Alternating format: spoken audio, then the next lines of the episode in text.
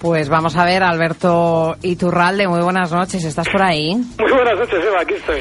Pues fíjate hoy que mm, el fracaso que estamos teniendo con la tecnología, al menos aquí en este estudio, mm, va a hacer que, hablemos tú y yo hoy de Wall Street, pero no te libras de Asia, ¿eh? No te libras de Asia. No Fenomenal, muy bien.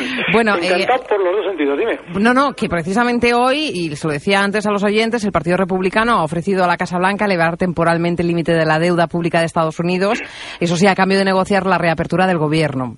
Dice el líder republicano, o le ha dicho a la Cámara de Representantes, Joe Benner, que, que bueno, que la responsabilidad es del presidente eh, de esa falta de consenso y le acusa de no querer negociar hasta el décimo día del cierre de la administración. Obama, al parecer, podría haberse obligado así a renunciar a una de las condiciones que exigía en los últimos años al afirmar que solo negociaría una vez reabierta la administración. Bueno, la casa sin barrer, pero parece ser que el agua no va a llegar a, la sangre no va a llegar al río. Pues sí, poquito lo que anticipábamos. Es normal que durante estos días eh, de repente inventemos un malo y lo matemos. Es decir, eh, lo que hace unos días no era nada, hoy sigue sin ser nada. Solamente que en ese intervalo de tiempo nos han hecho ir y venir varias veces con la misma información y bueno, pues en principio lo que sí que tenemos que tener en cuenta es que los índices americanos han rebotado con fuerza y con ganas de seguir rebotando. Es decir, los cierres en máximo de tanto Nasdaq, SP como Dow Jones lo que indican es que todavía va a tener esto un poquito más de gasolina alcista, seguramente en el caso del Dow Jones,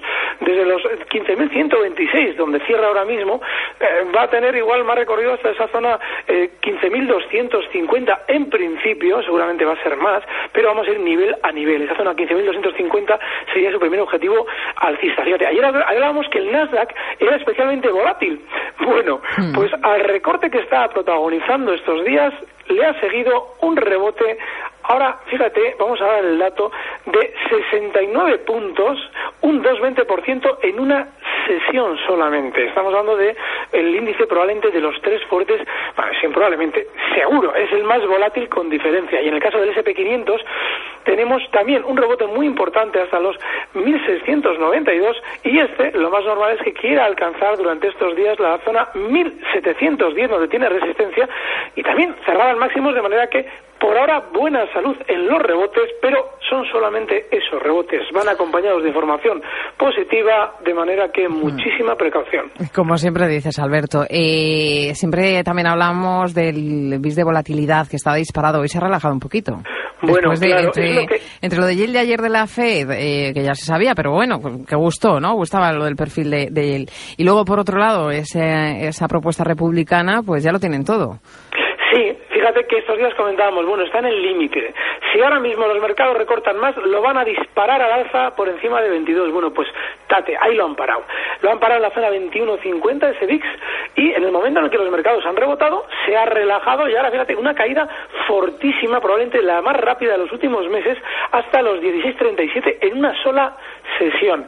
De manera que, bueno, todo vuelve a la normalidad, no hay que encender las alarmas porque efectivamente no superábamos esa zona de miedo 22 que marcábamos como límite y, bueno, lo que nos indica este índice de volatilidad relajándose tan rápido es que el rebote muy probablemente va a continuar. Un poquito apoya lo que hemos comentado antes sobre los tres grandes americanos. Mm. Lo que han dejado un poco de lado los inversores hoy ha sido ese dato de desempleo que no ha sido de todo bueno, ¿eh? Sí, lo que pasa es que en la bolsa es, todo siempre una sensación continua. Es decir, si estamos tranquilos, da igual que salga un dato relativamente eh, negativo, porque vemos o sentimos que lo bueno y sobre todo la euforia de nuestros compañeros especuladores lo cubre. Bueno, es normal. la, bolsa es un mundo absolutamente excesivo.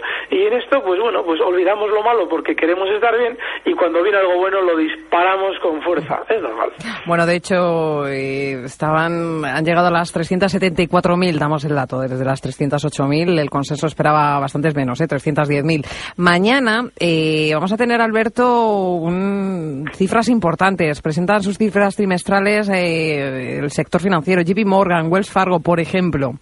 Eh, aparte vamos a tener eh, la confianza de la Universidad de Michigan, pero con nombres propios estas dos. ¿Qué se espera? Estos días hemos comentado que no estábamos para malas noticias. JP Morgan anuncia que, bueno, seguramente durante estos días eh, nos tiene que dar una buena noticia porque está justo en zona de soporte. Y lo normal es que esa zona de soporte aguante con, con fuerza esos 50,26 en los que cotizaba durante estos días como mínimos. Y bueno, pues que se dirija al alza con fuerza a superar o a llegar o a alcanzar zonas 54. De manera que lo más normal es que el rebote que ha tenido JP Morgan hoy continúe al alza y sobre todo que nos den una noticia para comprar. ¿Por qué? Porque JP es un valor que viene subiendo desde el mes de junio de 2012, es decir, en año y tres meses, desde la zona 31 hasta unos máximos en 56, es decir, lleva muchos meses subiendo un, acumulado del 1,83% y ahora es zona de colocación, con lo cual a todos los inversores les tienen que dar un síntoma de tranquilidad para que no vendan e incluso a los que estén fuera y vigilando el valor, una razón buena para entrar. Seguramente los resultados son buenos, como han venido siendo durante todas estas semanas o de todas las compañías que resultados. Bueno, eh, hoy JP Morgan cerraba, como tú hablabas de ese rebote, un 3,49%, ¿eh? en los 52 dólares con 52 eh, ha, cerrado hoy. Y también con nombres propios hemos conocido que, que Caracol eh, aumentaba la recomendación sobre Boeing hasta comprar con un precio objetivo de 140 y Boeing, de hecho, subía un 3,87%, se ha colocado también en los 118,90. Lleva unos días en positivo eh, la aerolínea.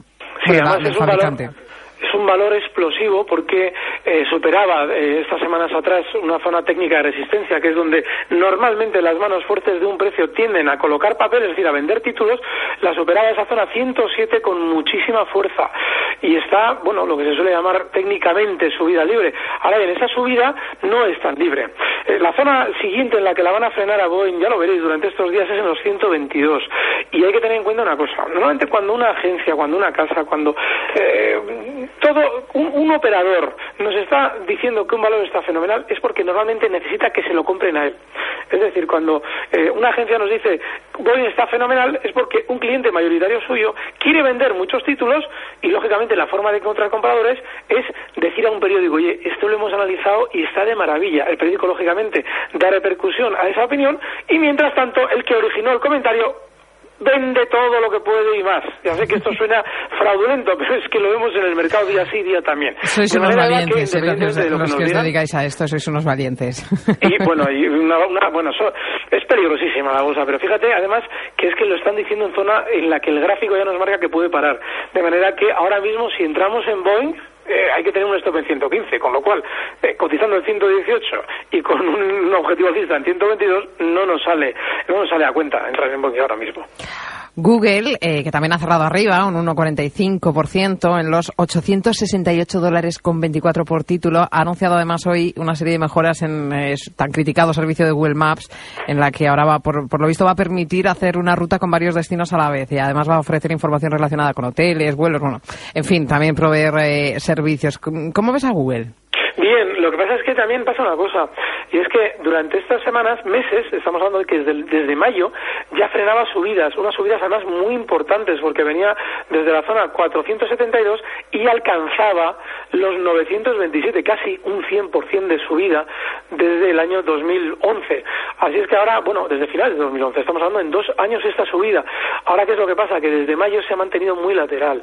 Y bueno, esto es un poquito lo que hemos comentado antes con respecto a valores como JP Morgan en el sector financiero, pero este, en este caso, en el sector de Internet, tenemos que la subida se ha realizado y ahora, lógicamente, todas las compañías intentan estar en la palestra. Esa, esta no va a ser menos, lógicamente, pero, pero prácticamente, seguramente, todo el pescado se ha vendido. De manera que, si entramos en Google, no la debemos dejar caer nunca bajo ningún concepto de los 845 dólares. Está en 867, de manera que, bueno, ese es el límite de nuestra, de nuestra posible operación y el, y el objetivo alcista, si es que se va a cumplir esa zona 900 227 de nuevo al alza, pues ahí tendríamos que vender. Pero ojo, ¿eh? este valor no está tan bien como parece.